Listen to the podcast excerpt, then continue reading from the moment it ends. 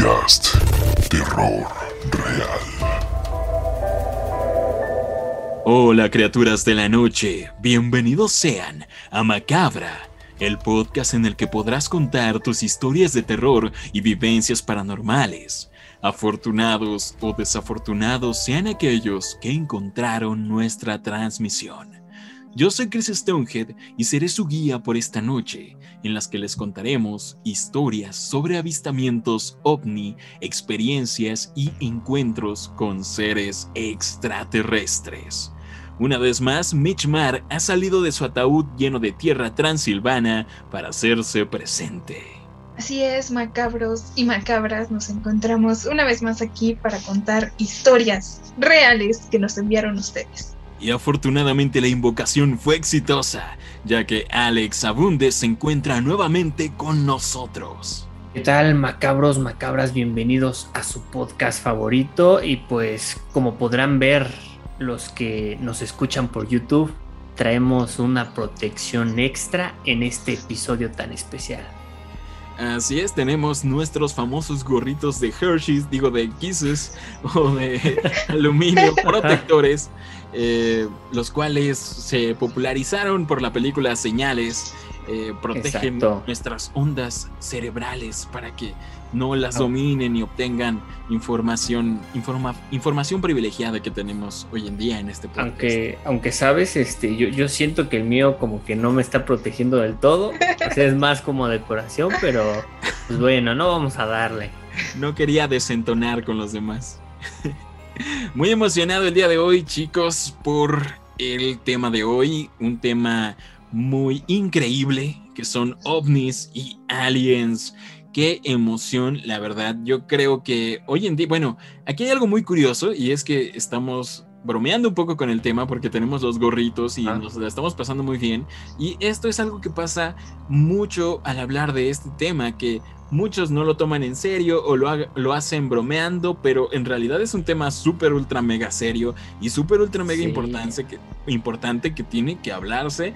Y esto es como algo muy extraño que va y viene, porque incluso los mismos investigadores de renombre de este fenómeno eh, también tienen fans muy locos y, no se toman tan en serio la vida, digámoslo así, sí sus investigaciones, pero en, en, su cuestión de su persona les pongo un ejemplo rápido. Mitch y yo fuimos hace algunos años a una especie de fiesta, eh, convención eh, o presentación de Giorgio Tsoukalos, que es el famoso investigador de History Channel, el de alienígenas. Sí, a un evento, exacto, alienígenas ancestrales. El famoso del meme de Aliens. Y pues realmente íbamos a una, a una conferencia muy seria. De hecho, nosotros fuimos así como bastante pues arreglados y, dispuestos a, hacer como algo muy formal, como a un congreso o algo así. Y llegamos y en la fila nos encontramos con un sinfín de criaturas fantásticas alienígenas y que estaban formadas como sacadas de una Comic Con. Y es algo muy cool. O sea, como que es un ambiente como muy divertido, pero a la vez se tiene que tomar en serio. No sé si me doy a entender. Sí, claro, yo creo que, o sea, sí, o sea, diferentes personas toman con seriedad esto de los aliens y otras es que pues, no, no es que no lo tomen en serio, sino simplemente también como que, este, no, no que se burlen, sino que se la pasan bien, ¿no? Con este tema, porque pues es algo que la verdad nadie o se podría decir que nadie conoce con exactitud. Yo creo que se la toman con risa porque les da miedo, ¿no, Alex? Este, sí, yo creo que sí, digo, es una forma de afrontar también el miedo, ¿no? Con la risa. Podemos verlo en la película de It, cómo lo destruyeron. Bueno, no, de hecho no, creo que me salí del tema, pero no. ¿Qué crees? Es un payaso, pero sí, sí es una especie de criatura de otro, planeta. Pero bueno, vamos, bueno, no, de otra dimensión en realidad. pero bueno, el punto es que es información que se tiene, que es muy seria y es un fenómeno que, muchas personas estudian muy, muy cañonamente. Pero creo yo que estos investigadores y los fanáticos y seguidores y creyentes de este tema eh, también les gusta divertirse con, toda esta fama que se han ganado de, extrovertidos, de, de personas extravagantes y de las conspiraciones y de la locura, porque la verdad es que es muy fácil dejarse llevar. Y hoy vamos a contar las historias que nos han mandado, que nos hicieron llegar. Son todas historias verídicas que ustedes experimentaron. Vamos a estar hablando un poquito de los temas. No somos los más grandes expertos sobre este fenómeno, pero pues ahí vamos a estar platicando un poquito. ¿Y les parece bien si comenzamos con la primera historia? Vamos, Chris. Comencemos.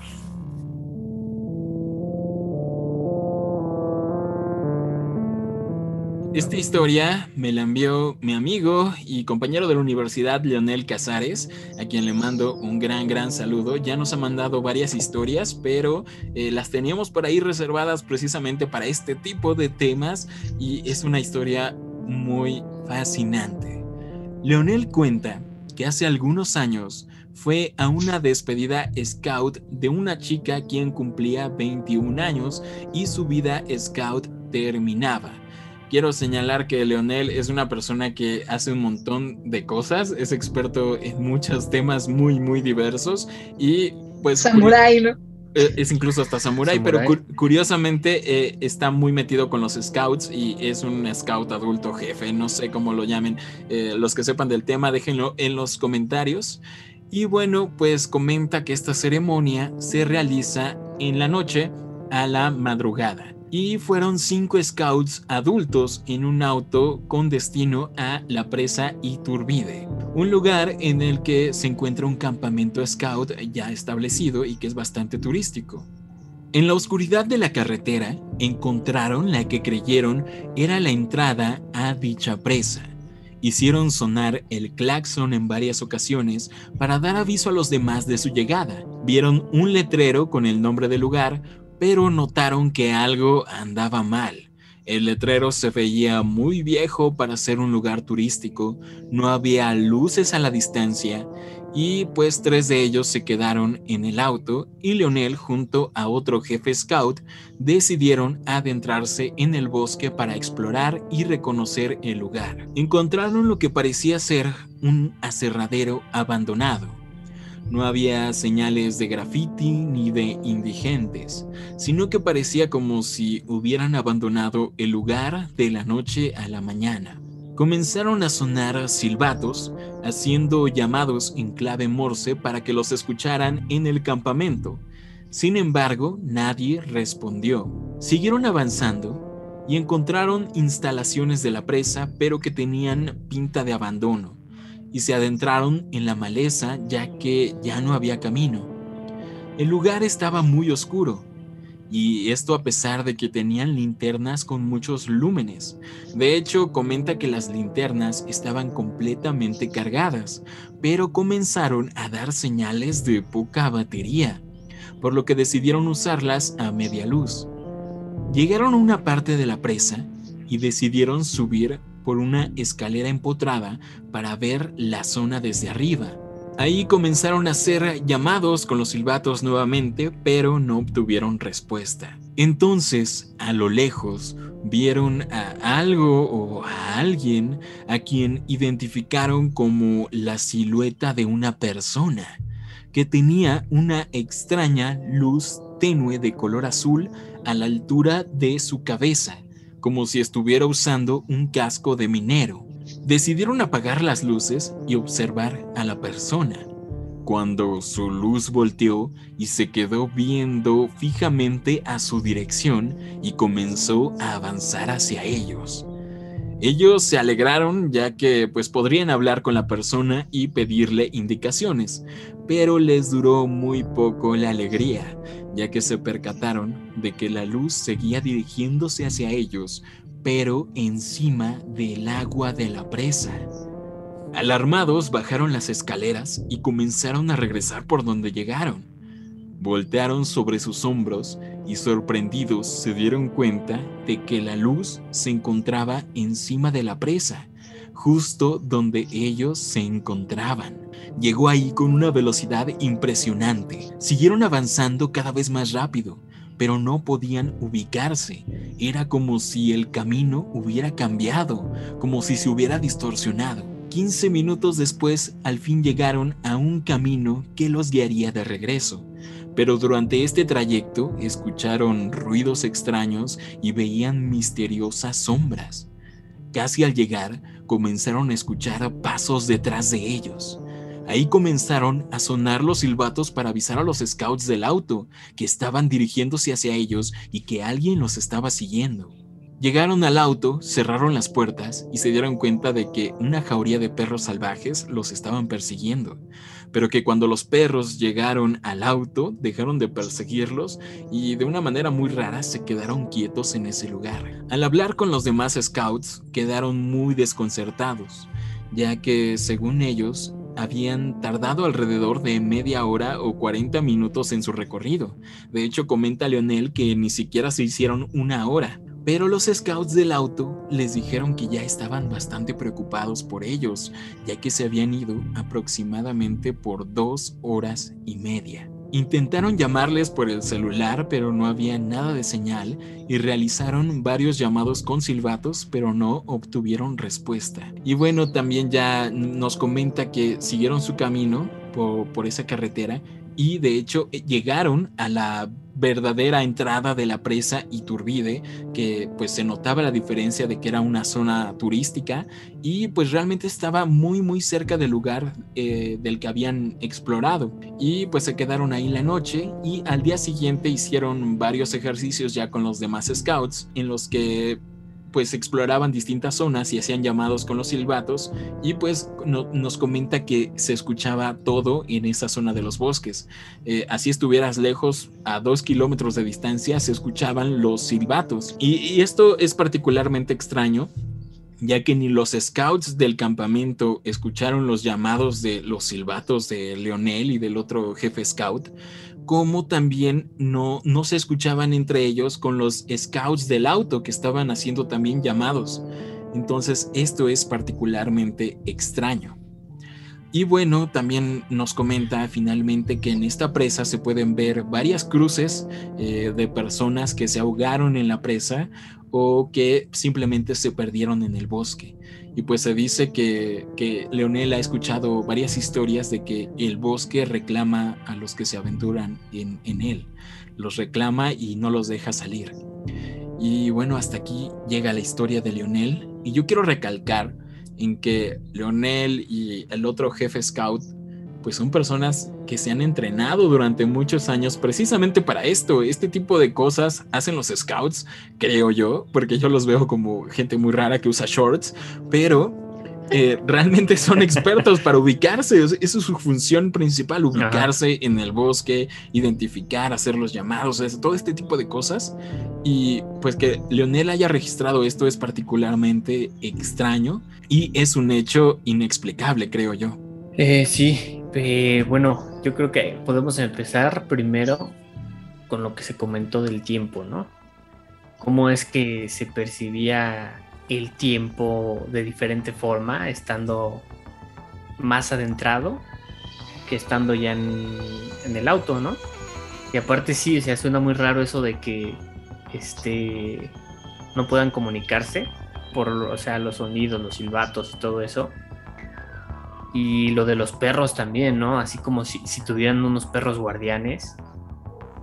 Está muy, muy raro. Algo, ajá, porque es así como que justamente me voy y pues se termina, ¿no? El problema. Te terminan, terminan de ladrar y te terminan de perseguir y eso.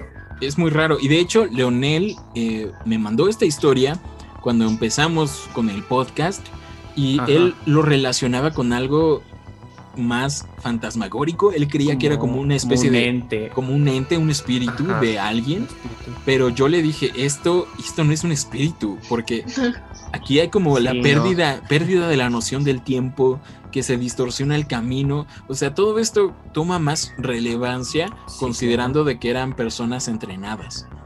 Entonces, y es lo que comenta, dice, eso le pasó a ellos y cree, cree que lograron salir del bosque precisamente por su experiencia, pero que una persona común y corriente en medio de la noche simplemente no hubiera salido de ahí.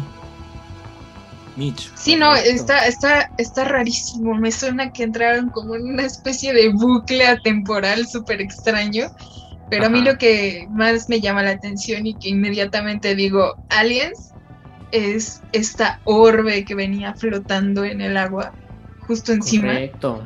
Eso está rarísimo, ¿no? Que pasó de ser como una silueta humana a, simplemente ser como una especie de luz o orbe que los venía persiguiendo, ¿no? Sí, bien podría ser como una orbe o tal cual una criatura, una silueta, pero que tenía esta luz fija en su cabeza. Eso es como muy raro, ¿no? O sea, yo, yo esta descripción de ser nunca la había escuchado. Y además es muy extraño como una luz azul muy tenue. Es como extraño. Ah, eso, eso, de la luz sí no, yo tampoco nunca lo había escuchado, pero... Sí, no, imagínate, ¿no? No sueles ir, cuando compras este tipo de luces que son como de minero que, tienen aquí el LED, realmente no, no suelen ser de ese tipo de colores, ¿no? No, no, no, regularmente yo creo que pues es como luz blanca o amarilla. Blanca, ajá. O sea, una luz azul si no le veo mucho chiste. No creo que te funcione mucho. Mm. Pero sí, ¿eh? Muy extraño. Y además, o sea, parecía que venía caminando por el bosque y de repente siguió su ritmo eh, por el agua, atravesando el lago. Entonces ahí fue donde se espantaron y esto es muy extraño, ¿no? O sea, este ser camina sobre el agua o, levitaba sobre el agua. ¿no? Tal, vez, tal vez levitaba. Bueno, que por ahí hay, una creencia rara de que todo el ah, asunto de la Biblia y Jesucristo son de Exacto. son aliens, ¿eh? así que cuidado. No es de este mundo, como Pero bueno, yo lo entiendo más como que levitó y es muy raro porque ellos lo vieron desde la cima de la presa y vieron a esta luz a lo lejos se apuraron para, irse y al voltear se dieron cuenta de que en una velocidad impresionante y a través del agua y subió la presa, o sea, la altura en, tiempo muy corto. Sí, ya está. sí, o sea, estaba ya donde ellos inicialmente estaban parados viéndola, ¿no? Sí. Ah, está rarísimo. Y ahí comenzó la distorsión del camino y de que no se podían ubicar. O sea, realmente siguieron sus pasos Como si no atrás. Lo, no, lo, no los dejara salir o algo así, ¿no? Exactamente, exactamente. Ájale. Y pues no sabemos qué onda con este asunto de los perros. Yo lo veo más como que también estaban alterados por esta criatura, creo yo. ¿Crees? Pero, o sea, yo igual, o sea, sí, sí puedo creerlo así, pero o sea, eso de que los hayan dejado en paz justo cuando llegaron al carro, eso se me hace un poco raro, ¿no? Como si los perros fueran, ¿no? La entidad. Ajá, exacto. estuvieran controlados o algo así. Ajá, que estuvieran controlados, no sé, está... Está muy interesante esta ¿eh? historia, está muy rara. Creo que es de las historias más raras. Salía un perro con una linterna aquí pegada en la cabeza. muy, con muy flotadores. Muchas gracias, Leonel, por, esta historia. Te mandamos un saludo y pronto vamos a contar las demás historias que nos has mandado. Déjenos su opinión. ¿Qué creen que era esta criatura? ¿Qué es lo que experimentó Leonel en ese... Y bueno, vamos a continuar con las anécdotas.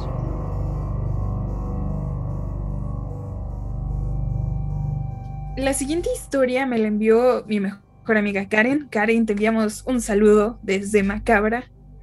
Y justamente esta historia se titula Un triángulo en el cielo. Karen me contó que hace unos años, mientras se dirigía camino a su preparatoria, esperaba formada en la parada de las combis a que llegara su turno de abordar. Esto sucedió aproximadamente a las 5 de la mañana más o menos. Por lo tanto, las estrellas y el cielo nocturno aún podía percibirse. La espera en la fila era tediosa, así que se quedó viendo el cielo durante un buen rato, cuando de pronto vio un punto similar a una estrella, que no era como una estrella. Ella la describe como un punto lejano de color azul que brillaba constantemente, no parpadeaba. Y vio cómo se comenzó a mover de manera extraña y muy velozmente. En un comienzo pensó que tal vez se tratara de un cometa, pero el movimiento no era como tal. Se sorprendió y al voltear una vez más ya habían aparecido dos puntos más del mismo color azul brillante y que se movían con la misma rapidez en el cielo. Lo más extraño de este suceso no es que se movieran como algún objeto que ella hubiera visto antes, sino que lo que la dejó sorprendida fue que esos puntos fueron a detener su movimiento y formaron un triángulo isósceles perfecto en el cielo y luego desaparecieron. ¿Qué opinan? Primero que nada, aquí yo creo que la verdadera pregunta es, ¿cuál es el triángulo isósceles?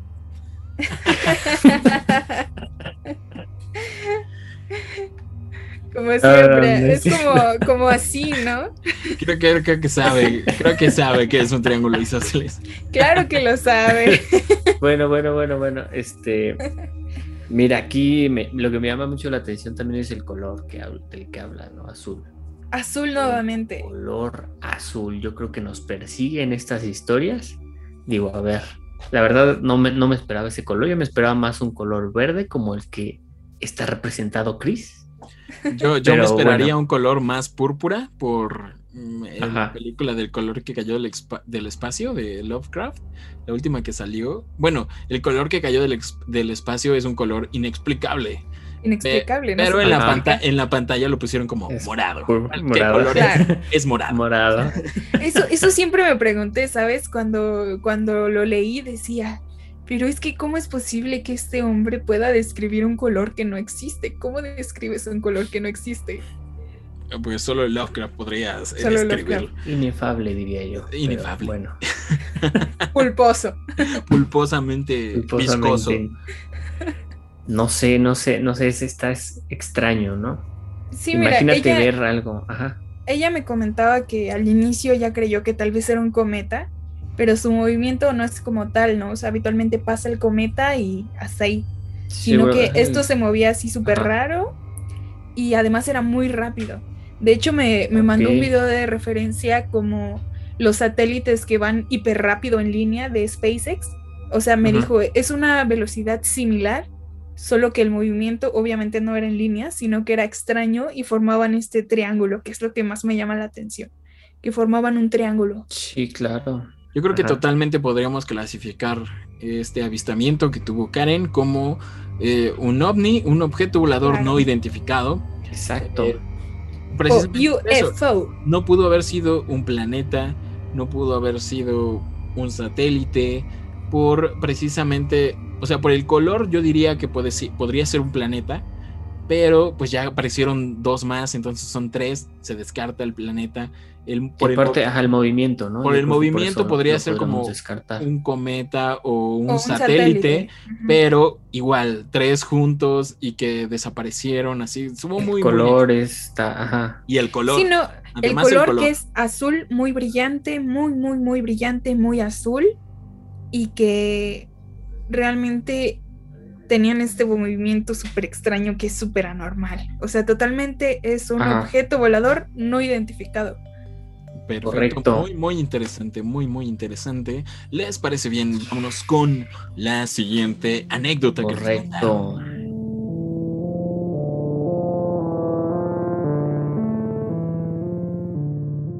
Y bueno, esta siguiente historia nos la envió Kevin. Un saludo Kevin, eh, muchas gracias por enviarnos esta historia. Eh, bueno, esta historia ocurrió hace más de 10 años en el pueblo de San José Chia, en Puebla. Él nos comenta que en ese entonces había muy pocas casas en, en lo que era la región y que no estaba tan urbanizado como está ahora. Por lo tanto, se podían ver con facilidad muchos objetos celestes en el cielo nocturno, sobre todo estrellas fugaces. La historia ocurrió así. Él llegó junto a su familia ya muy noche, en autobús. Algo que vale la pena mencionar es que en ese pueblo no existe una central de autobuses a la que se pueda llegar fácilmente, sino que las personas deben bajarse en la carretera y caminar hacia su destino. Entonces, su familia y él bajaron en algún punto de la carretera, cerca de la una de la mañana, y caminaron rumbo a su casa. Lo extraño fue que al voltear al cielo, Kevin vio una esfera de color azul muy intenso que brillaba con mucha intensidad. Era similar a una estrella, pero mucho más extraña. No le dio importancia y siguió caminando. Una vez más volteó y se dio cuenta de que la esfera se había movido. No como el movimiento normal de las estrellas. Se movía rápido y sin parpadear. Cambiaba de lugar y sin seguir una línea recta, como si la esfera azul los fuera siguiendo y acercándose cada vez más. ¿Cómo ven esta historia? Creo que sin duda elegí el color incorrecto porque nuevamente tenemos el color azul. Sí, o sea, digo, así yo la verdad me estoy sorprendiendo cada vez más por eso del color azul. Créeme que es algo, es un color que ni siquiera se te viene a la mente cuando hablas de, de ovnis, de algo así. Siempre es color verde. Cuando, cuando me estaban enviando las historias, luego, luego me di cuenta de este patrón y me quedé como de ¿qué, qué, significa este color azul? ¿Qué rayos es el nuevo color alienígena? ¿Qué locura? Y algo, sí, algo que me costó un poco describir eh, es que Kevin me dijo que esta esfera, él la describe como tal, como una esfera azul, eh, iba como que moviéndose de un lugar a otro. O sea, no iba como desplazándose, sino que iba apareciendo y siguiéndolo. O que, ajá, como si fuera apareciendo, desapareciendo y desapareciendo en otro lado, así como. Nuevamente es un comportamiento muy anormal para, no sé, un satélite. Tal vez un satélite girando al girar y que la luz se refleje y dé la apariencia de parpadear. Luego desaparezca, pero, pero, esta luz tan brillante. Y seguiría una línea constante y nuevamente el color, el color azul. Súper extraño. Yo creo que es eso. ¿Y qué creen que a pesar de que la gente ve muchos avistamientos de fenómeno ovni, e, es extremadamente raro que esto suceda realmente? O sea, porque existen muchas cosas flotando ahí en el espacio y puede ser que, veas otra cosa, simplemente basura espacial, una estrella fugaz, puede haber ah. mil y un cosas y esto es muy interesante que precisamente eh, creo que sí los podemos catalogar como avistamientos genuinos de de ovni. Del fenómeno ovni. Correcto. Y vámonos con otro avistamiento ovni, con la historia que nos envió Diego, la cual se titula Luces en el Cerro de la Estrella. Para los que no lo sepan, el Cerro de la Estrella es un pues es un cerro. Un eh, cerro. Bastante famoso. Famoso y reconocido aquí en la Ciudad de México. Y de hecho tiene su propia estación del metro y bueno, vivimos muy cerca del lugar. Tiene una pirámide en la cima, dato importante. Una pirámide prehispánica, una edificación. Nos comentó que los hechos le ocurrieron a su mamá en los años 90 cuando ella vivía en la colonia El Manto en las faldas de El Cerro de la Estrella, Ciudad de México. Cuenta que ya era de noche cuando por la ventana comenzó a verse muchas luces muy intensas moviéndose afuera. Ella salió al balcón y descubrió que varios vecinos que también habían salido para ver estas luces, ver qué estaba ocurriendo. Y todos y cada uno de ellos vieron exactamente lo mismo. Muchas luces de colores que brillaban muy intensamente, moviéndose de arriba abajo muy velozmente. Lo que es muy interesante de este caso es que toda la colonia eh, presenció lo mismo y los testimonios están ahí de, de esta noche en la que estas luces de distintos colores hicieron movimientos muy veloces y en todas direcciones eh, pues en el cielo nocturno. ¿Qué opinan de esta historia? No sé qué decir, la verdad. O sea, es que simplemente, de nuevo, tenemos un caso de fenómeno ovni totalmente, porque ¿a qué le ves? ¿Qué, qué, qué explicación le puedes dar a luces que se mueven de arriba abajo así súper rápido y de distintos colores? Pues solamente una discoteca o... Sí, claro, pero, pero no creo que haya discotecas todavía. Sí, no, no, él me, él me dijo que tal vez. en el cielo. Tal vez sí. Los aliens con una fiesta. Tal vez después, eh, tal vez estaban haciendo una fiesta, no sé, digo, por eso de las luces y no sé, están celebrando algo, quién sabe. Es muy extraño porque creo yo que la mayoría de fenómenos eh, de, los avistamientos ovni o son luces blancas en el cielo. me sorprendió ahorita lo del color azul, pero ahorita ya ver de muchos colores se me hace muy encuentros cercanos del tercer tipo que se ven estas naves con los colores muy extravagantes. ¿Saben qué me recuerda a mm, los terremotos que hubieron aquí en Ciudad de México, el cual sí tuvimos la oportunidad de presenciar? No sé si recuerden, no, no recuerdo muy bien el día, pero antes de... El, el sismo importante, antes del sismo importante, ocurrió un, terremoto en la noche que, nos agarró desprevenidos a todos. Bueno, todos los terremotos nos agarran desprevenidos, pero, pero, pero más este porque fue, fue en la noche y presenciamos un fenómeno bastante extraño que se veían luces de colores en el cielo. Eh, esto por el movimiento telúrico y las nubes estuvo muy muy extraño y, me recuerda un poquito a eso, pero claramente pues no tiene nada que ver con el tema, pero es como mi referente, porque eh, cuando yo, yo vi eso y en el terremoto y las luces, yo dije, ok, por fin la guerra de los mundos llegó, nos alcanzó el destino. Mi momento ha eh, llegado. Mi momento ha fue llegado. Justo, fue justo eh, en el sismo que hubo en la noche del día 8, si no me falla la memoria, el 8 de septiembre de 2017. Y recuerdo que salimos al balcón. Obviamente estaba, estaba ese, este terremoto. Y pues nos impresionamos muchísimo porque se empezaron a ver así destellos de muchos colores, verde, rosa, de todos los colores que se imaginen en el cielo. Y de repente se empezó a ir la luz de, la parte de, de, enfrente, constantemente así se empezó a ir la luz hasta que se fue toda la luz en toda la ciudad y solo se veían estas luces. Sí, quedó todo en total oscuridad, en total oscuridad todo. Ya estábamos en el patio con, la familia muy, muy asustados y se empezaron a ver estas luces en el cielo, aunque tiene una explicación eh, científica todo este asunto. Sí, estas luces tienen una explicación totalmente científica, creo que se llaman luces de terremoto, luces EQL que simplemente se producen por este movimiento que genera cargas eléctricas con las nubes y se forman estas luces como auroras boreales muy locas. Pero este no es el caso. O eso es lo que ellos quieren hacerte creer. Eso es lo que quieren que creamos. ¿Es lo que quieren que creas acaso? ¿A ti no te tocó, Alex, ver estas luces en el cielo? Eh, la verdad, este, no. No saliste no, porque no, no, no salí yo ah, estaba dormido. No, no es cierto, no. No, este.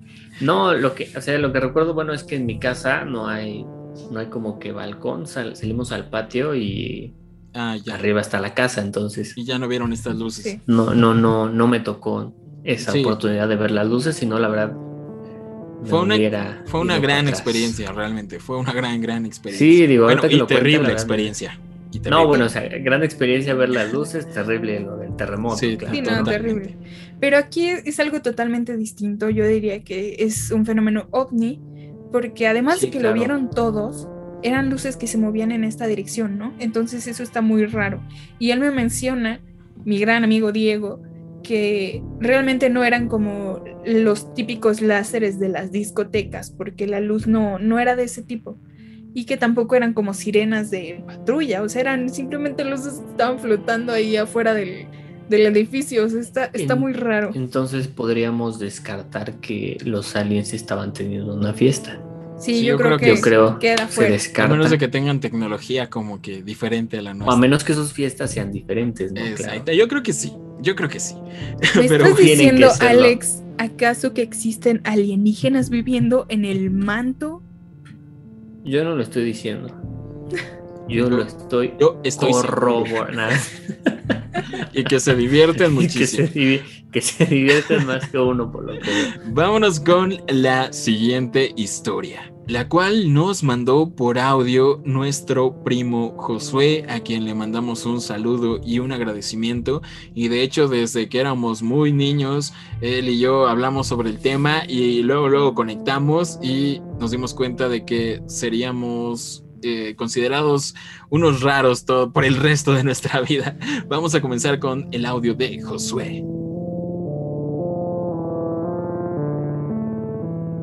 Yo tenía 12 años, mm, mis papás ya se habían separado. Yo vivía con mi mamá, pero me regresé a vivir a casa de mi papá.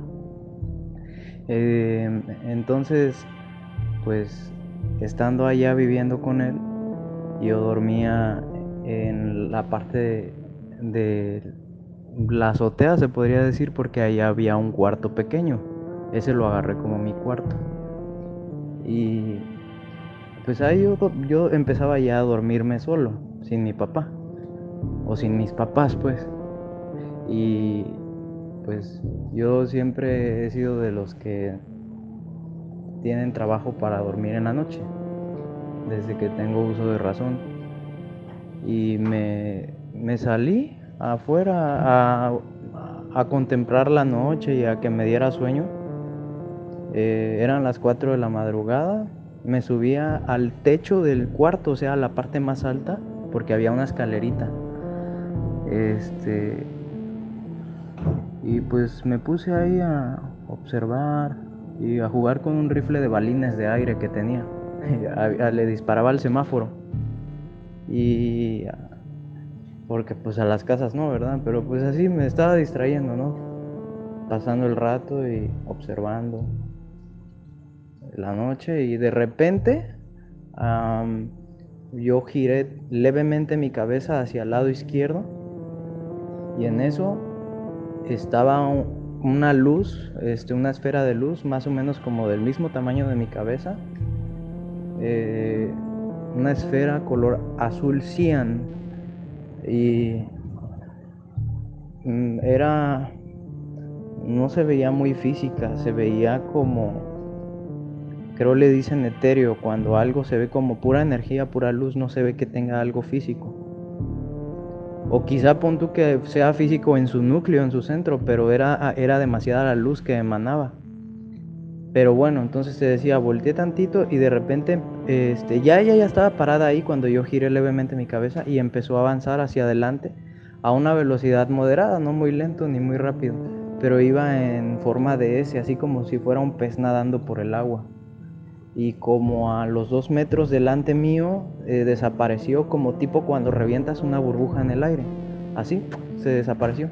Algo que pude observar que mientras avanzaba esa esfera, detrás de ella dejaba como una especie de vapor, como cuando ves la carretera que está el sol a todo lo que da y ves la superficie de la carretera, de la, del asfalto y ves ese vapor que sube.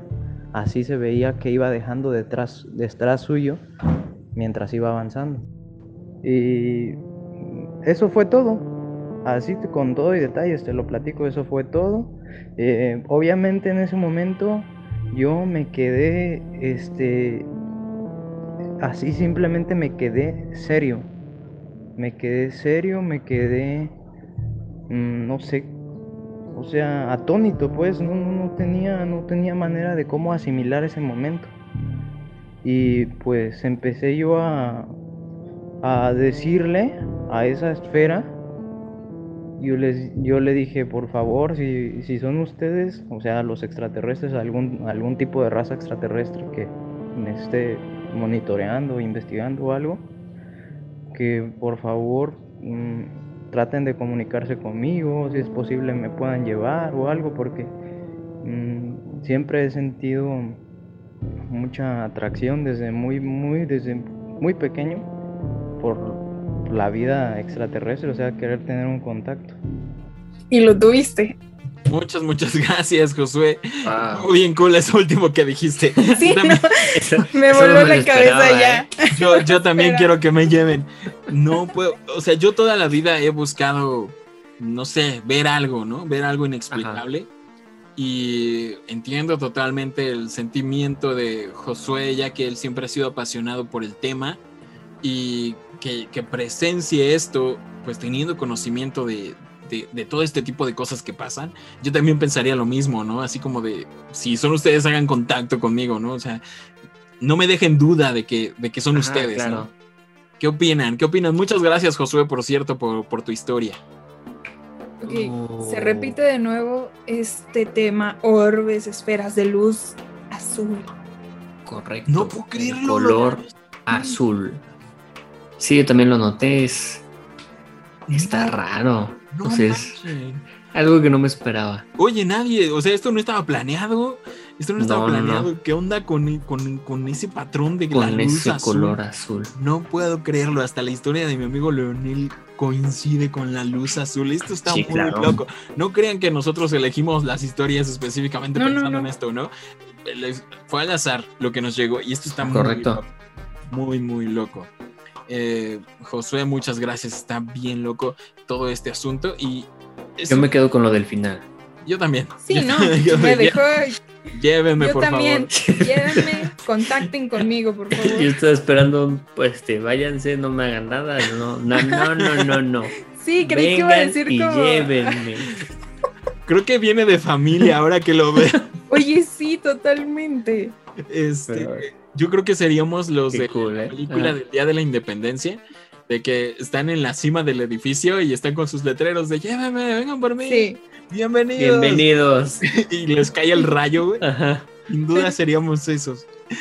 Muchas gracias, José. Eh, les quería comentar de que esta es una forma bastante conocida de, no sé, entidad. Algunos lo relacionan con fantasmas y algo paranormal, o muchos otros igual con el fenómeno ovni, los extraterrestres, que son las orbes de luz, tal cual, tal cual las describe Josué, como una luz extraña que se ve que no es como... Etérea no, no tiene nada sólido, o sea, que no tiene como una lámpara que sabes de dónde viene, sino que brota así, es algo muy extraño. Muy interesante. Correcto. Y, bueno, está muy cool, me estoy, me estoy pasando muy bien, muy bien con este tema. No sé ustedes allá en casa escuchas. Recuerden que pueden hacernos llegar sus historias a nuestro correo macabra.podcast.gmail.com y a nuestras redes sociales, se las vamos a decir en un momento, pero básicamente nos encuentran en todos lados como Macabra Podcast, Instagram, Facebook, Podcast. Twitter, todos, todos lados. Y bueno, vamos a continuar con estas increíbles anécdotas. ¿Qué les parece si continuamos con una historia que nos envió una amiga de mi papá, que es la señora Rosa? Un saludo, muchas gracias por compartirnos esta historia. Le ocurrió durante el año 1972, cuando apenas tenía 10 años de edad. En ese tiempo, su mamá la dejó con unas amistades que vivían en el municipio de Los Reyes, La Paz, en el Estado de México para que cuidaran de ella por un tiempo. Era una casa con un patio muy muy grande, que medía aproximadamente unos 200 metros o tal vez más, donde había un camión de pasajeros abandonado. Y en ese camión abandonado jugaba con los demás niños que vivían en la casa. También en este patio había muchos árboles frutales, de granadas y naranjas. Ella nos mencionó que comenzó con sueños extraños al llegar a esta casa. Sueños donde veía a un personaje con una cabeza muy grande, con ojos grandes y negros, con una estatura de la mitad de la de un hombre promedio, pero sin pies y de piel muy grisácea. Poco después de que comenzaron los sueños con este extraño ser, las apariciones comenzaron. Era común que por las tardes y las noches la enviaran a abrir la puerta de la casa y para ello tenía que atravesar todo el patio. Sin embargo, el pánico y el horror comenzaban cuando al ir caminando por el patio veía como este ser alienígena grisáceo venía caminando tras de ella sin piernas y con su gran cabeza sin boca en la oscuridad. No emitía ningún sonido, solo la perseguía hasta que ella llegaba a la puerta. Cuenta que al abrir la puerta siempre recibía a la gente llorando y gritando que la venía persiguiendo un ser alienígena, pero pues al buscar nunca encontraba nada. Todo esto se repitió a lo largo de cinco largos años, hasta que un día su mamá regresó por ella y tanto los sueños como los encuentros con este ser pararon. Pues ya era eh. hora, ya era hora que debutaran en este podcast los seres conocidos eh, coloquialmente como los grises. Eh, ¿Qué son los grises? Se preguntarán.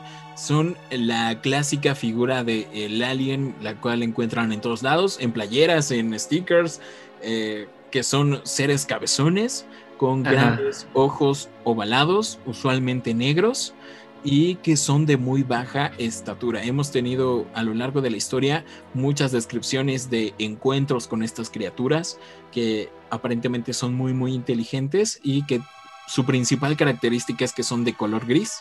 Alex, particularmente me llamó la atención esto de que caminaba sin piernas. Esto está muy raro, ¿no lo crees? Sí, eso, eso está raro. No sé, este, cómo se vería, ¿no? Yo tampoco, no, no, me imagino. O sea, desde que dijo. Sería un poco raro. Ajá, desde que dijo sin piernas y dijo que la mitad de un hombre, desde ahí como que dije, entonces, es el torso solamente o, cómo. Entonces, si es el torso, estás de acuerdo que tal vez sí pueda tener el tamaño de una persona promedio, de un hombre promedio. Tal vez. Porque será la mitad, ¿no? Una pero... que como que se movía de esta manera, como, como si fuera un pingüinito. ¿Sabes qué? estás describiendo a ET. ET camina así como que claro. Tiene, Es un torso con, con patitas. Y tiene una cabezota. Sí, sí, sí. Bueno, bueno. ver, Steven Spielberg sabe algo. Steven Spielberg sabe algo. Sabe algo que nosotros no. De eso no hay duda. Pero no sé, podría ser como, como la película Depredador, que, de, que se vuelve como con su camuflaje invisible. Tal vez por eso no lo veían las demás personas y se ocultaba en este patio. Y su camuflaje cuando se volvía visible para la niña, tal vez quedaba como a medias y sus piernas no se veían. Eso es algo muy raro que se me acaba de ocurrir. ¿Qué opinan? Y tal vez se escondía en este autobús que tenían abandonado. ¿Quién tiene un autobús abandonado en su jardín? Eso está muy interesante. Correcto, yo creo que el autobús más que nada daría miedo, ¿no? ¿Qué pasó en ese autobús? ¿Qué en ese autobús? Y luego con esos sueños, ¿no? Pues... Sí, ¿no? Sí, o sea, no solo la atormentaba en sus sueños, sino que se le aparecía en la vida real por cinco años. Cinco sí, cuando años dijiste siendo perseguida. Eso, de cinco años dije, ah, wow, pues la verdad que aguante de, de estar todo el tiempo siendo persiguiendo, siendo perseguido, perdón, por, por algo, por alguien. O sea, eh, yo creo que en algún punto debe de ser como que ya molesto, ¿no? Sí. Oye, Grace, y qué bueno que notaste este detalle de, su color grisáceo, que exactamente es, estamos hablando de los grises. Y yo creo que vale la pena que ustedes nos digan macabros y macabras si les gustaría que hiciéramos un episodio hablando sobre estos grupos alienígenas, eh, como son los grises, ¿no? Los pleiadianos, no lo sé. Los reptilianos, los popularmente conocidos como los reptilianos. claro. Está muy, muy cool. Y, qué genial, ¿sabes qué? Se me hace extraño también que en la mayoría de, de eh, apariciones de estos seres, pues tal cual solo se lo imaginarían o de una película de que se ve la nave, bajan de la nave, los ven, eh, o, o, que están acechando o los abducen y son ellos, este tipo de cosas, pero se me hace raro de que no viene de una nave, sino que estaba pues como entre nosotros. encerrado en el patio en esa casa. Está muy loco. Y además pues era una niña pero a lo largo de cinco años creces no entonces ya tenía un poquito más de conciencia de lo que estaba pasando y además de que ella nunca dice de lo imaginaba o creía o sentía que me veía, sino que tal cual dice yo lo vi y era así y eh, me seguía y me perseguía. Entonces está muy muy interesante. Muchas gracias a Rosa por mandarnos esta historia. Te mandamos un gran saludo desde Macabra eh, con la cabeza de chocolate quises. Y siguiendo con las historias, este siguiente relato nos lo envió una gran amiga de mi papá, que es la señora Irma, y se trata de un ser alienígena en Nezahualcóyotl. ¿Por qué no nos cuentas esta historia, Alex? Eh, sí, claro. Bueno, ella nos contó que en el año de 1980, a sus 16 años, ella vivía en Ciudad Nezahualcóyotl. Una noche oscura en la que no podía conciliar el sueño, aproximadamente a la una de la mañana, estaba acostada viendo el televisor con las cortinas de la habitación abierta, cuando de repente volteó hacia afuera de la ventana y vio a una figura humanoide con una cabeza muy grande, con ojos negros, muy grandes y alargados mirándola fijamente. Ella se sorprendió mucho y pensó que estaba soñando. Así que cerró los ojos diciéndose que eso era únicamente un sueño. Sin embargo, al abrir los ojos, la figura seguía parada en la ventana, mirándola fijamente. Al no saber qué hacer, solo se volteó y no volvió a mirar. A partir de ahí, todas las noches se asegura de cerrar bien las cortinas de la habitación por temor de que ese ser aparezca de nuevo. Oh my God. Wow. ¿Qué opinan de, de esta nueva aparición? nuevamente tenemos la clásica descripción de un extraterrestre, es decir, un ser conocido como los grises o el gris. bueno, en este caso no describe el color de la piel, pero sí la forma de Era un cabezón totalmente. De cabezón y los ojos, los ojos grandes, Ojos negros y alargados, o sea, lo describe. Y estas, sobre todo estas últimas dos historias, me impresionan muchísimo. También la de Diego, que la contó su mamá, porque ya son adultos ya, ya, ya mayores que realmente son de confianza y que te cuenten este tipo de anécdotas me deja perpleja. Y más que yo creo que son las anécdotas más fuertes, ¿no? De que realmente son encuentros directos con los grises. Ajá, claro. Pero digo, en este caso especialmente, eh, no sé, digo, igual sentir la tensión, o sea, de verlo, sentir una tensión de que, pues, o sea, se te queda viendo fijamente, no te dice nada entonces, ¿tú qué, qué pensarías, no? Pensarías como que lo peor de viene por mí, o sea, está viendo qué hago, qué onda, ¿no? ¿Por qué, te, por qué se te quedaría viendo? Y está muy raro porque justo me recuerda a varias películas en la que, tocan el tema de las abducciones, de que ven en la ventana precisamente un rostro que ellos creen es como una lechuza que se ve como la piel blanca, pero con una figura redonda y los ojos de la lechuza como ovalados.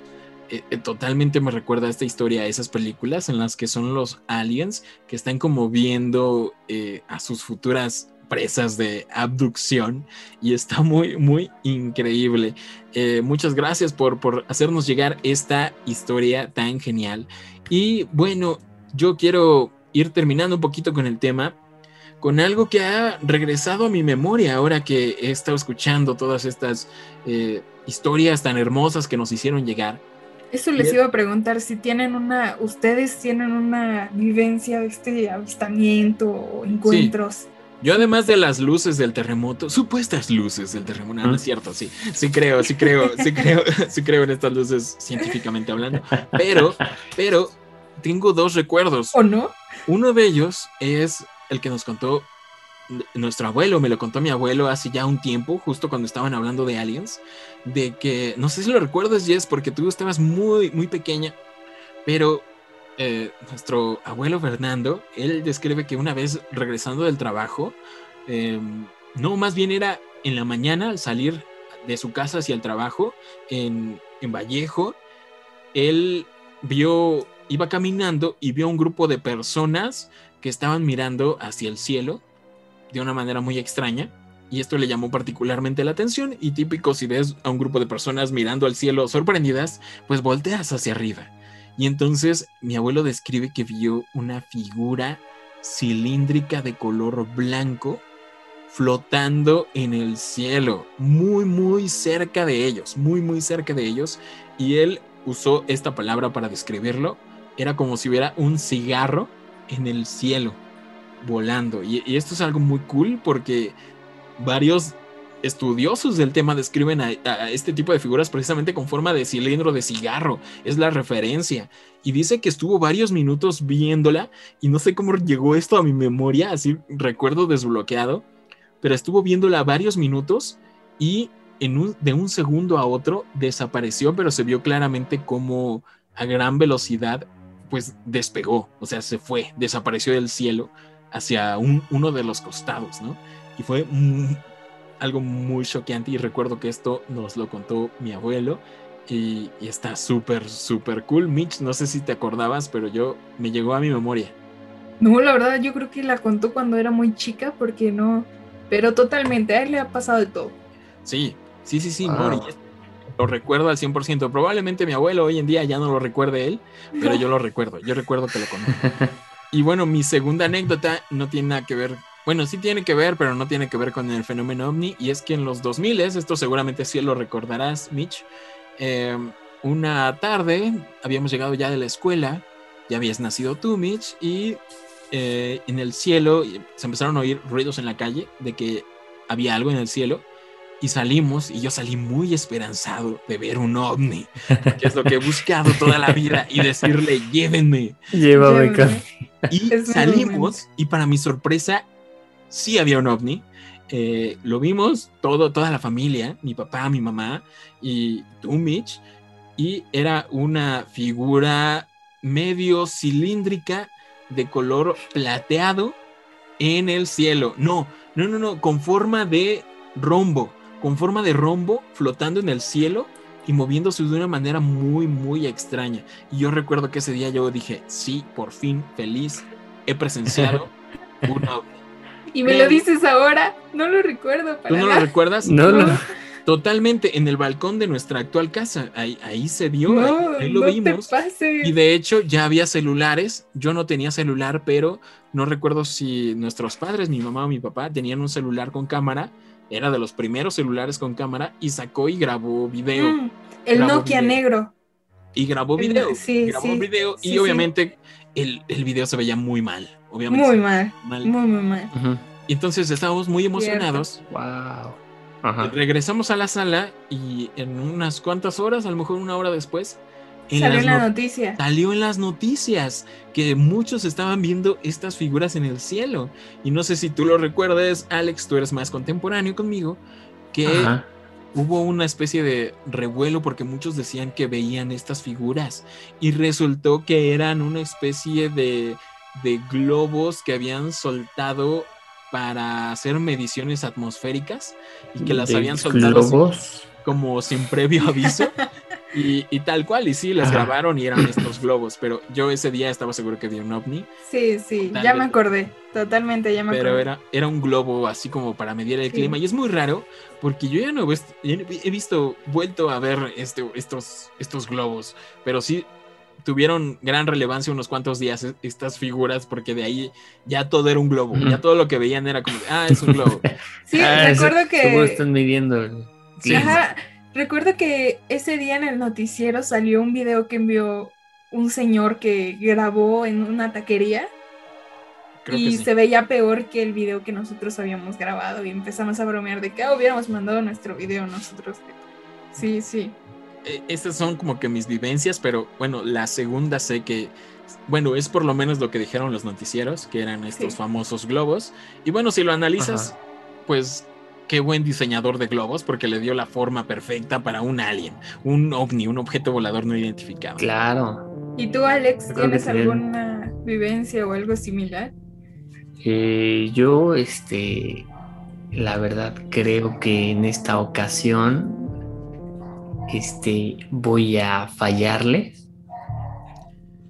Porque ya saben que si a alguien no le pasa nada, es, a, mí. Pero bueno, o sea. De todo lo que hemos contado, no. O tal, o tal vez lo, o sea, sí lo he vivido, pero no lo recuerdo. La verdad, no, no. dice, dice Alex parpadeando con sus, con sus segundos párpados reptilianos. No, no, no, eso no existe, no. Esto. Su membrana titante, ¿no? no, sabes. O sea, la verdad sí me, sí me gustaría. Como, o sea, no, no tanto de que vengan por mí, sí, no, no, no, no, no, no, de lejitos. Pero no, sabes que no. O sea, nunca he tenido este tipo de encuentros. Pero, pero tú crees, Alex? ¿Sí crees en ellos? Claro, sí, claro. Totalmente. O sea, yo creo que la, respuesta es no estamos solos. Totalmente. Eh, para mí es la respuesta, porque si estuviéramos solos, yo creo que me daría más miedo que si no estuviéramos solos. Correcto. Respuesta correcta, Alexis. Eh, totalmente. Políticamente adecuado, claro. Sí, ya me sorprende, me sorprende encontrar de verdad personas escépticas de la vida en otros planetas. Deja tú de el fenómeno ovni o de la existencia de estos aliens de la cultura ya popular que son los grises, los reptilianos, pero encontrar a personas que genuinamente son eh, escépticas de que exista la vida en otros planetas es, es totalmente absurdo. Y recuerdo mucho, eh, no, bueno, no recuerdo mucho, como ya escucharán, pero recuerdo que, estaba viendo Cosmos, no estoy segura si era Carl Sagan o era Neil deGrasse Tyson, no estoy muy segura quién fue, pero era Cosmos. Y están hablando de esta cuestión de si existe vida en otros planetas. Y no sé quién fue, les voy a fallar, no sé quién fue el que lo dijo, pero lo dijo muy bien. De que qué tan egocentrista o, o qué tanto te debes de creer tú para pensar que eres la única forma de vida que existe en todo el inmenso universo. O sea, pensando que sí, ¿no? O sea, con esto de que realmente solo somos el punto azul, ¿no? Esta, esta famosa frase del punto azul. Eh, pero bueno, no, los avances científicos ya, ya han descubierto un montón de cosas. Ya se descubrió el agua en Marte. Eh, también me parece que en la luna, no, no recuerdo muy bien si hubo agua en la luna congelada o algo por el estilo. pero sí descubrieron que existe un océano congelado en Europa, que es una de las lunas de Júpiter. Se llama Europa, no crean que en, Europa. En Europa. Dije, oye, pero eso es, en, este mundo. Ese, bueno, no, no, no, en, Europa la luna de Júpiter, eh, estoy seguro que es Júpiter, y ahí se cree que pueda existir la vida porque es una luna que tiene un mar congelado, pero se cree que la capa congelada solo es la superficie, es decir, que, existe un océano abajo de esta capa de, hielo.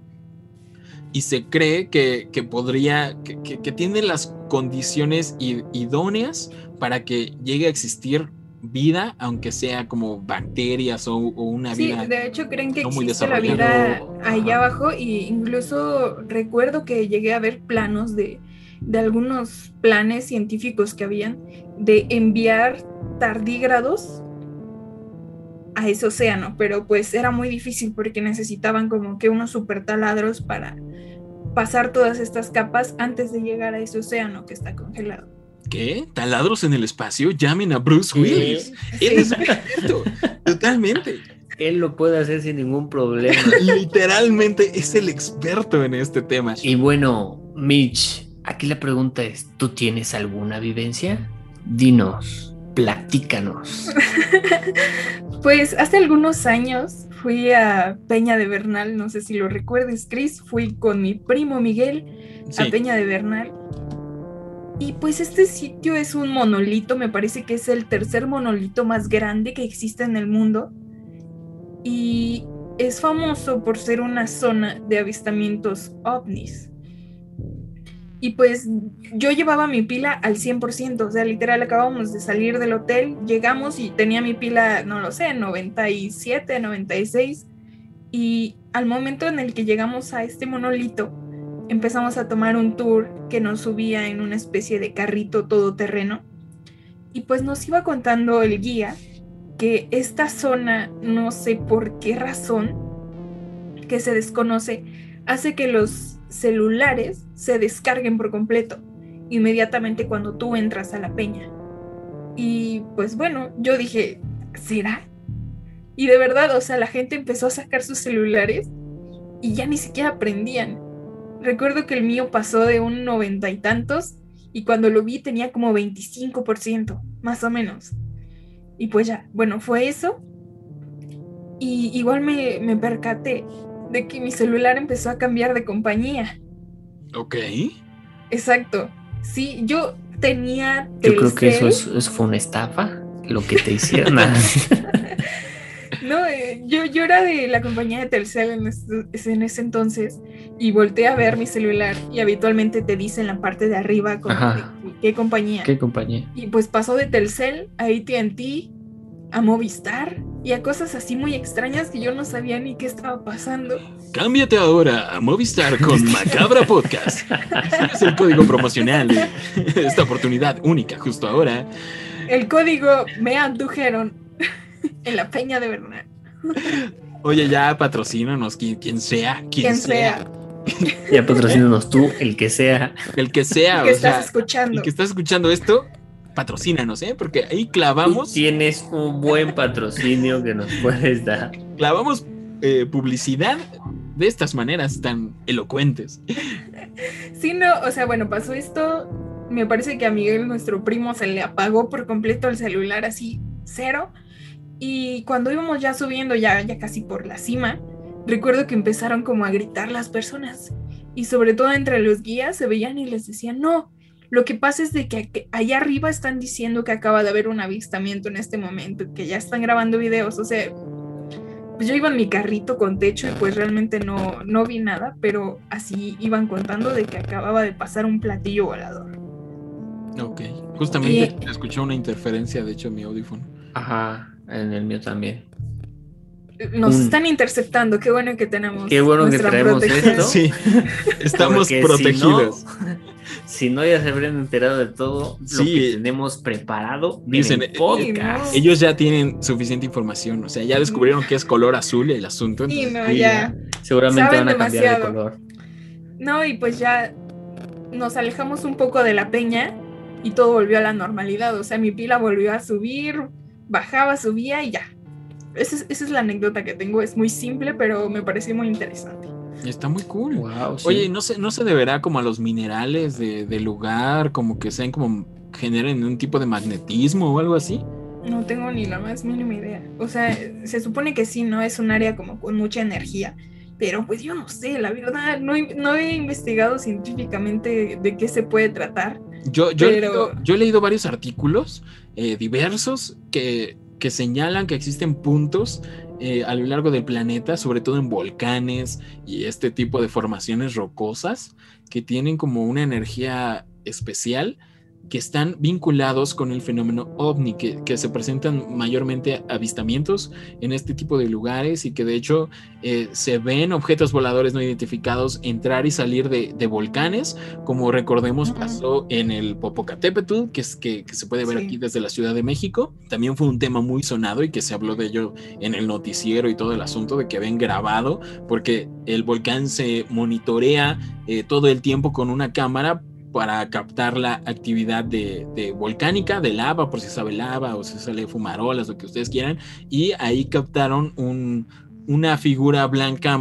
que se movía rápido, que entraba y salía del, volcán. Está muy e, loco. Eso, eso, sí lo recuerdo, ¿sabes? Que lo pasaron.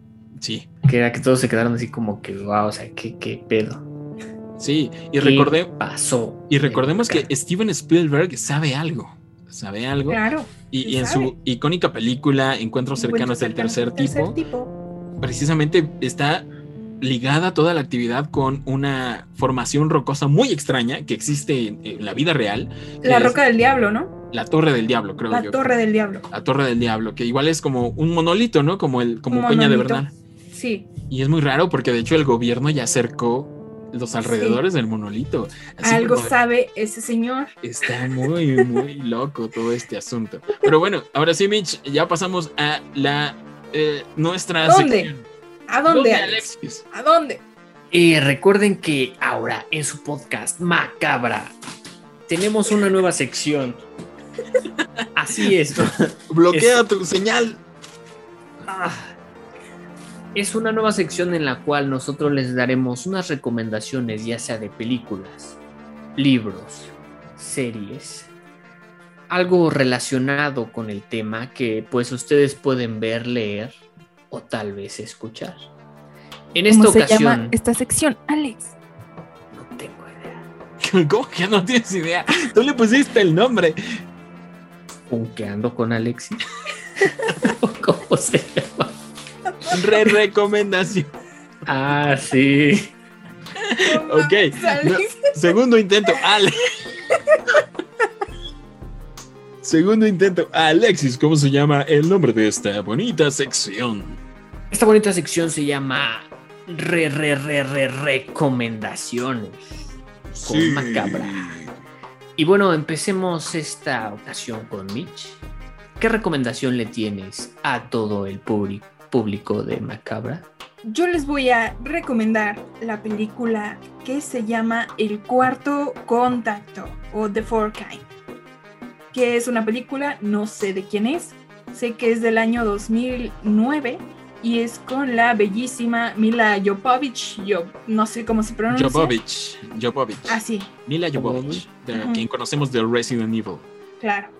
Y ella y ella es la protagonista de esta película que se trata, que se, bueno, que se supone que está basada en hechos reales, que se trata de abducciones que comienzan a pasar en este pueblo de Alaska, no recuerdo cuál, pero está muy buena, vayan a buscarla. Y me animé a recomendárselas porque es creo que la única película que alguna vez en mi vida me ha dado miedo, miedo genuino, porque la vimos solos, Chris, eh, en la casa de mi abuelito, que ya es bastante aterradora por sí sola, y la vimos solos con nuestros primos y es de las pocas películas que, la única que me ha dado miedo genuino, se las recomiendo mucho. Sí, sobre todo porque podrían llegar los aliens y, abducirte en, esta noche. esta noche, o sea, no es como que llegue Jason Borges a matarte, que son aliens y tómala, tuviste la suerte y te llevan. Eh, voy a agregar pues voy a agregar esta película del cuarto contacto que se hizo pasar como una película basada en hechos reales, pero ya se comprobó que es falso todo esto, fue como mercadotecnia, hacerla pasar por, por hechos reales de que estaban en hechos reales, personas, en Alaska y eh, pues esto es falso. De hecho, se cree como una página web de, todo el asunto, con toda la información. Esto todo, todo, todo, todo es falso. Pero la película es muy buena. Y, y al final de la película sí te ponen audios de casos genuinamente reales. De vivencias y de grabaciones del fenómeno ovni, de abducciones y de todo lo que quieran. Y, si me pues, permiten, voy a hacer otra recomendación más. ¿Me lo permiten? Pues ya que. Claro, claro. pues ya. Pues ya dilo. Claro, claro, pero ahora Chris no recomendará nada. Chris no recomendará nada. Eh, eh, se han perdido de mi recomendación.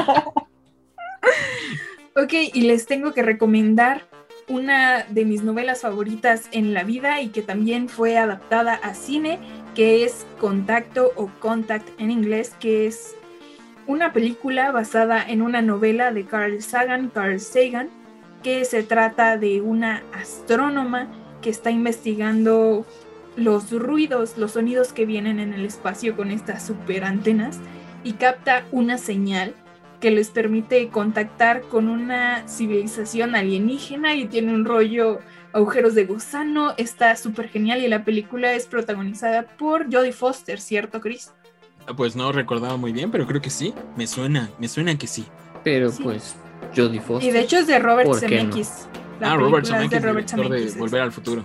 Sí sí, se las recomiendo muchísimo, muchísimo. ¿Qué, crees que esta película, bueno, el libro supongo yo también, pero la película es tal cual como ver eh, Interestelar, pero en los ochentas, o sea, también tiene un rollo muy loco y el final es muy a lo Kubrick y muy surreal, muy interestelar, que, que tiene como un viaje todo extraño, muy a lo Odisea del espacio, está muy loco.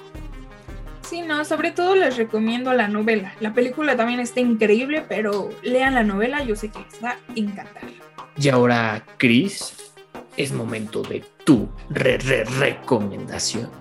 Ok, muy bien. Pues la verdad es que estuve pensando un montón de qué recomendarles, macabros y macabras, porque realmente existen muchas películas con vida inteligente de otros planetas, eh, desde Star Wars hasta lo que ustedes quieran, pero no sé, siento yo que ninguna plasma muy bien lo que vimos, eh, la gente que ve desde la Tierra al espacio, este misterio extraño que causan las luces, así que me puse a pensar y recordé una película que salió hace muy poquito, se estrenó en 2019, eh, llegó a algunos países en 2020, el año pasado, que es The Bast of Night, que es la vastedad de la noche. Eh, es una película que se encuentra en Amazon Prime Video. Eh, patrocínenos, por cierto.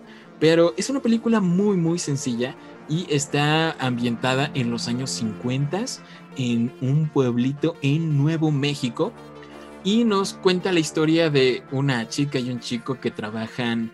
Eh, es una operadora de teléfonos que capta y, uno tiene un programa de radio y ambos captan una señal muy muy extraña eh, que llega, pues que, está flotando ahí en las señales de radio del pueblo y empiezan a investigar cada vez más sobre esta señal y descubren una conspiración muy muy intensa y todo termina con el avistamiento de un objeto volador no identificado y parece que les arruinó la trama, pero la película está tan, tan bien hecha, es súper, súper disfrutable y muy, muy sencilla, o sea, realmente no hay cosas extravagantes como la guerra de los mundos y que todo se está cayendo y llegan las naves, no, esto es como simplemente van a ver la historia de un avistamiento ovni pero magistralmente hecha. Y además está como súper mega influenciada y hace homenajes a la dimensión desconocida de Twilight Zone, Twilight Zone, que también por ahí, véanla de paso, también creo que también está en Prime Video, de hecho la nueva temporada también está por ahí, entonces estas son mis re, re recomendaciones. Y creo que también la recomendó Guillermo del Toro, ¿no? En su, en su Twitter en su momento, ¿no? Tiene el visto bueno de el sello de aprobación del señor Guillermo del Toro esta película. La verdad está muy bien hecho, muy bien hecha y al, y al inicio de la película Mitch eh, tiene un, una, un plano secuencia increíble a lo largo de este pueblo eh, en los 50, muy muy bien logrado. Sí, no, recuerdo que yo vi esta película y que en algún punto te aburriste, dijiste, esto está súper mal y la terminé viendo yo sola y solo fui contigo y te dije, es lo mejor que he visto en mucho tiempo, tienes que darle otra oportunidad. No, es que la verdad, genuinamente yo estaba haciendo otra cosa, entonces como no había explosiones, ni marcianos, ni alienígenas abduciendo gente, pues me aburrí y me perdí en la trama, pero la tuve que volver a poner, la tuve que volver a poner desde cero y wow con el peliculón que es The Best of Night, que encuentran en Amazon Prime Video, patrocínanos. Y bueno, Alex, llegó el momento de tu re, re, recomendación. Eh, bueno, macabros, macabras, este, yo me voy a ir. El gorro, el gorro de Alex ya la tiene así.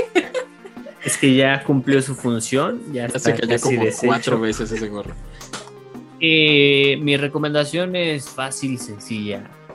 Viejitas, pero bonitas. Una película de aquel director aclamado Steven Spielberg llamada E.T. Oh. Así es, este, pues yo creo que, ¿qué les puedo decir de la película? La verdad, una recomendación este, muy, muy buena. E.T., un extraterrestre que queda varado aquí en la Tierra, se hace amigo de una personita, de un niño, llama, y pues podemos ver sus aventuras, ¿no? Digo, la verdad es una, una película que nos muestra mucho lo que es la verdadera amistad, ¿no? Es algo muy importante en estos días, entonces... Está muy cool, Alex. Pueden Qué bonita recomendación. Te digo que Steven Spielberg sabe algo. O sea, tal cual en la película. Supuesto. Pudo haber, pudo haber terminado en que eran felices para siempre con su amigo ET, pero te muestra todo este rollo gubernamental y que llega el gobierno. Que, quieren ocultar algo. Exactamente, quieren ocultar algo.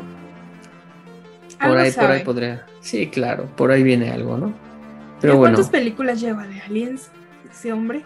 Eh, sus más famosos son ET y Encuentros cercanos del tercer tipo, que por cierto me decepciona que ninguno de los tres la, haya recomendado, pero vayan a verla. Vayan a ver. Yo siempre la, que Alex la iba a recomendar. Yo siempre la uso cuando se juega basta de películas, porque es como súper eh, largo el título. Encuentros cercanos del tercer tipo. Nadie lo escribe. Entonces nadie le atina. Vayan a ver, es una película genial de Steven Spielberg. Eh, la protagoniza Richard Dreyfus, que, que, apareció en Tiburón también. Y es una persona que tiene una, un contacto con los aliens y de ahí los aliens le meten como información en su cabeza que tiene que ir tal día a tal lugar a la Torre del Diablo y descubre que hay muchas personas elegidas que, tienen que ir a este lugar y hay abducciones y hay un rollo magistral al final y con la banda sonora de está increíble, creo que es de lo mejor que, hemos visto también. Señor Spielberg, muy buena Spielberg, recomendación. Señor Spielberg, ¿usted sabe algo? Ya dígalo. Patrocínenos, señor Spielberg. Sobre todo el que escucha siempre nuestro podcast. ¿Quién? El señor Steven Spielberg, lo sabemos. Eh, y bueno, vamos a ir terminando con este bonito episodio del podcast. Les recordamos que si ustedes han tenido alguna experiencia de este tipo o experiencias paranormales, nos las puede hacer, creo que ya estoy como tartamudeando mucho, eh, nos la puede hacer llegar a través de nuestras redes sociales y de nuestro correo electrónico que es macabra.podcast.gmail.com o a nuestras redes en Instagram nos encuentran como macabra.podcast. También tenemos eh, Facebook Facebook, Twitter, eh, TikTok. ¿Qué más? Tenemos de todo. De todas las redes sociales, para estar en comunicación con ustedes principalmente. Sobre todo en Instagram, es donde estamos más activos. Oh, también The Arrival está muy buena, también The Arrival. ¿Esa cuál es? La llegada con este con Hawkeye y con Lois Lane. La de la Guerra de los Mundos. La Guerra de los Mundos. Super 8. Super 8 está chida, la verdad. De J.J. Abrams. Y también Star Wars de George Yo Lucas. creo que la mejor que la mejor que existe en la vida entera es Paul. Paul. Uy, sí, con, Paul. con Simon Pegg. Está Es- bien cool. Y mm, se me fue la otra. Eh, Mars Attacks de Tim Burton. Uy, sí. Eh, ojalá y los aliens sean como en encuentros Alex cercanos del algo. tercer tipo que como con la de Tim Burton. Alf. Alf, eh, recordemos también a Monk del planeta Orc, a ver si esta referencia es de su talla. Eh, Robin Williams hace como 100 años y de- debutó en la televisión interpretando a un alien llamado... Así eh, es. Y le hacía nano nano y te saludaba bien chido. Estoy, pero ya muy viejo, creo que eso es lo que nos deja. Oye, pero hasta a mí yo la llegué a ver. Pues sí, porque No la pasaban tan- en, la pasaban en ¿Sabes, Nick at Night. ¿Sabes cuál? O sea que Es- estoy muy vieja también. Scary Movie. También. Ah. Hacen esto de los gorritos y, empiezan a eso. destapar. Deja tú y- eso. Scary Movie es una parodia de, de señales de, De en la señales. Sí, güey, de cámara. todo, güey. Y no mencionamos señales y tenemos los gorros, no puedo creerlo. Oye, no, pero, pero me encanta demasiado Scary Movie como sale Charlie Sheen y estos y empiezan a, a- a destapar el, el Kisses y sale un chocolate de recuerdo. y que orina por el Sheen Y dedo. cómo, cómo se saludan y todo. Buenísima. Y cómo lo, sa- Recomendación. lo salva al final el presidente, está bien. Ajá. Buenísima. Recomendación de la semana. Scary Movie. Scary Movie, ¿qué es la 4, no? Yo creo. No, No tengo ni idea si la acuerdo. 3, la 4, la 1, no sé. Eh, no, No, está entre yo, la 3 y la La 4. 3 y la 4, ajá, porque la 1 y la 2, según yo, es de una mansión. Sí, no, no, Sí. no, no, no. Algo, es el de no mis gérmenes, ¿no? No sale Charlie Sheen. Eh, sale en la 3. Me parece que es la 3. Y en Creo la que 4, Charlie al inicio de la película se muere. Se muere. que Es Es, la cuando de. se muere sí, con el sí. Viagra. se muere con. Sí. Sí, bueno. Y bueno, aquí terminamos nuestro bonito episodio. Recuerden suscribirse a nuestro canal de YouTube. Nos encuentran. Ay, me puse en modo serio. Recuerden Modo que serio. nos encuentran en todas las plataformas de podcast, o la gran mayoría, como Apple, Apple Podcast, ya dije Apple, Apple, Apple. Podcast Apple Podcast. y Go- Go- Google Podcast. Gaggle Eh, Podcast. Y por supuesto, en nuestra favorita Spotify, también pueden seguirnos por ahí. Eh, estamos en todas las redes sociales. Mitch, Mar, ¿cuáles son tus redes? Sí, a mí me pueden encontrar en Instagram como mitch.el.mar y en mi cuenta de fotografía como natura-el. Y la página, tu nueva página de Facebook. Ah, claro, tengo una nueva página de Facebook. Si les gusta la biología y cosas de ciencia, vayan a seguirme en Notitas Biomar. A mí pueden encontrarme en Twitter como Alex Abundes o es Alex que un bajo Abundes, la verdad no me acuerdo bien. Cualquiera de los dos. Y en Instagram como Abundes Alex. Muy bien. eh, de todos modos, nuestras redes sociales están en la descripción del episodio. Eh, a mí me encuentran como Chris Stonehead en todos lados, en Twitter, en Instagram. Y recuerden seguir las redes oficiales de Macabra. Vamos a empezar a subir eh, contenido variado. relacionado a cine de terror principalmente. Vamos a visitar algunas locaciones de donde se grabaron estas películas de, de cine de terror. Y también por ahí uno que otro lugar embrujado, ¿por qué no? No esperen de nosotros exploraciones urbanas, todo lo vamos a hacer dentro de la legalidad. Eh, pero se viene un montón de contenido nuevo para Macabra, también por ahí vamos a estar colaborando, ya tenemos confirmados a nuestros primeros invitados del podcast, estamos eh, concretando ya todo, preparando todo para, para ustedes, macabros y macabras. Y bueno, ya, ¿algo más que quieran agregar? Este, no, no, de mi parte será todo y pues si tienen algún avistamiento, disfrútenlo, Disfruten, gócenlo. gócenlo. Díganos, díganos en los comentarios si quieren que hagamos un episodio especial como el de los monstruos de Japón, pero con aliens. Totalmente. Sí, correcto. Súper cool. Podría estar bien. Ajá. Y bueno, termino el episodio citando a el agente del FBI favorito de todos, Fox Mulder, eh, recordándoles a todos que la verdad está allá afuera. Y nos vemos y nos escuchamos la próxima. Esto es que me acordé de el I want to believe, yo quiero creer, pero nosotros sí creemos, no queremos creer. Nosotros ya creemos. Macabros, macabras, nos vemos y nos escuchamos la próxima. Esto fue Macabra Podcast.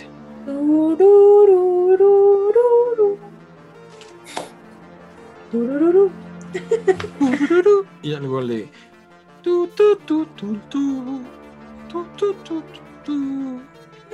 Y Alex, como de, ¿qué es eso?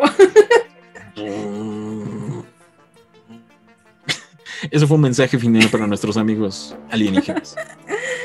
¿Se imaginan que contactamos de verdad con una civilización alienígena con, con el Voyager? Eh, de hecho, ya contactaron, ya contactaron, como lo informó el licenciado. trae las últimas noticias. ¿eh? No, sí, tal cual. Ya, ya cubrió, ya cubrió la, la, noticia el licenciado Jaime Maussan. Eh, lo vi en un artículo que lo publicó. Que sí, o sea, tal cual una civilización extraterrestre captó este mensaje y nos lo plasmó a través de eh, las plantaciones en Inglaterra. Plasmó un código en código binario y en el que replicaban, ya ves que nosotros mandamos en este disco de oro eh, pues detalles de, la humanidad y del planeta Tierra, pues ellos replicaron tal cual eh, esto, pero con sus características físicas.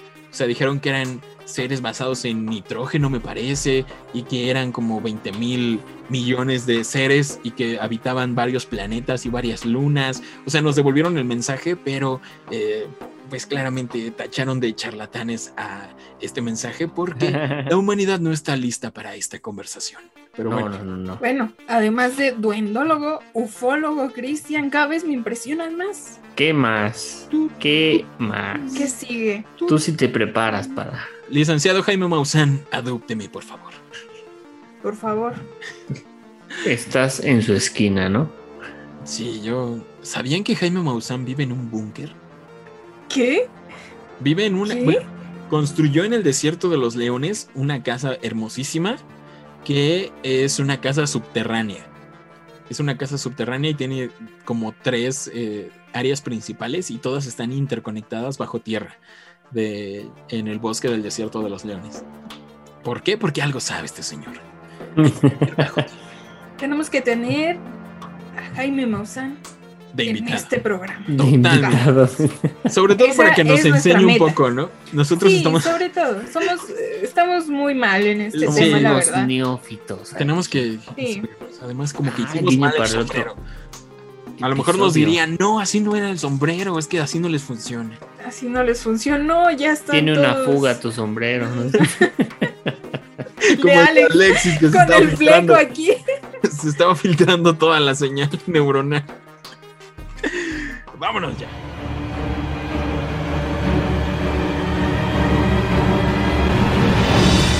Macabra Podcast.